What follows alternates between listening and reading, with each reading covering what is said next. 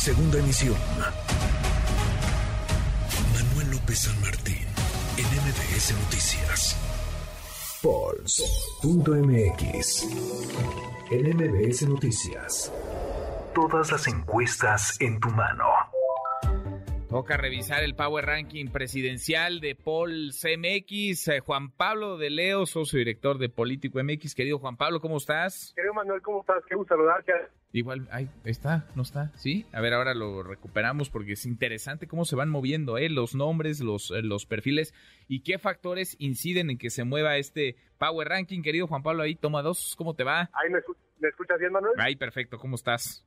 ¿Cómo están? Qué gusto saludarte, saludar a todos los que nos están y sí, hoy actualizamos como todos los martes nuestro Power Ranking presidencial, Manuel, en el que tenemos movimientos, sobre todo, digamos, en la tabla baja del top 10, que es donde nos estamos centrando nosotros para revisar quiénes son los candidatos con mayor relevancia política rumbo a las elecciones del 2024.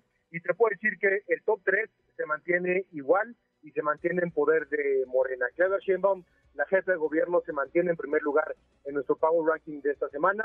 Marcelo Ebrard, del canciller, se mantiene en segundo lugar y el secretario de Gobernación, Ana Augusto López, se mantiene en tercer lugar. Ahí vienen los cambios importantes, Manuel. Santiago Krill, del PAN, el presidente de la Cámara Baja, sube tres posiciones y se coloca en el cuarto lugar del top 10 del Power Ranking. Ricardo Anaya, que ha regresado por lo menos de lejitos a la escena política, sube un lugar y se queda en el quinto lugar.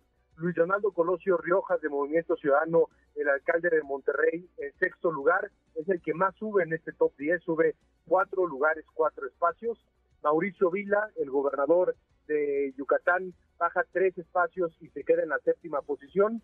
Lili Telles, de igual manera, baja tres espacios, la senadora panista, y se queda en la octava posición, mientras que Claudia Ruiz Macié se mantiene en la novena posición, la senadora del PRI, y Gerardo Fernández Doroña, que ya tiene ya varias semanas a la baja, baja dos espacios y se queda en el décimo lugar, es el último que logra entrar en el top 10 de nuestro Power Ranking de esta semana, Manuel. Interesante sobre todo los movimientos que se están dando en el PAN, son movimientos que eh, hemos notado a lo largo de las semanas que son muy volubles los diferentes actores, actores del PAN y tiene que ver directamente con su comunicación, con su presencia. Santiago Krill, que tuvo una relevancia importante durante la apertura del periodo ordinario de sesiones, todo el debate respecto a la posible remoción de la presidencia de la Cámara, a final de cuentas no se dio, pero parece ser que eso le dio al eh, diputado panista pues un buen espacio para tener cierto apoyo y cierta presencia mediática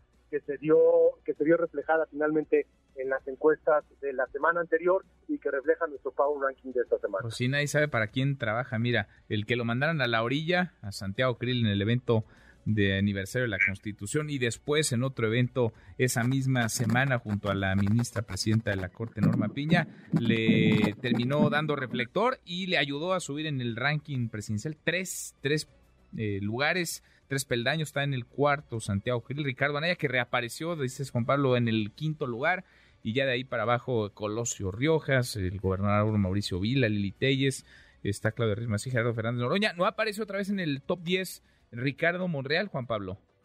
Ricardo Monreal se mantiene en la posición número 12, Manuel. Lleva esa segunda semana que sale del top 10. Yo estoy completamente de acuerdo contigo. Creo que en un sentido legislativo la Cámara de Diputados se ha llevado la cobertura y la confrontación del presidente López Obrador con Santiago Krill le ha ayudado en presencia y en intención de voto, contrario a lo que ha sucedido en la Cámara Alta. Ahora viene la discusión de la reforma electoral del Plan B, que le dará una mayor relevancia a Ricardo Monreal y que quizá le pueda ayudar a regresar a ese top 10, pero sí, tiene un par de semanas a, la baja el senador. Bueno, pues interesante y por eso es, es muy relevante irle midiendo el pulso semana, semana a semana. Abrazo grande, gracias Juan Pablo. Querido Manuel, abrazo, gracias. Nos escuchamos la próxima semana. Nos escuchamos la próxima semana. Redes sociales para que siga en contacto: Twitter, Facebook y TikTok. M. López San Martín.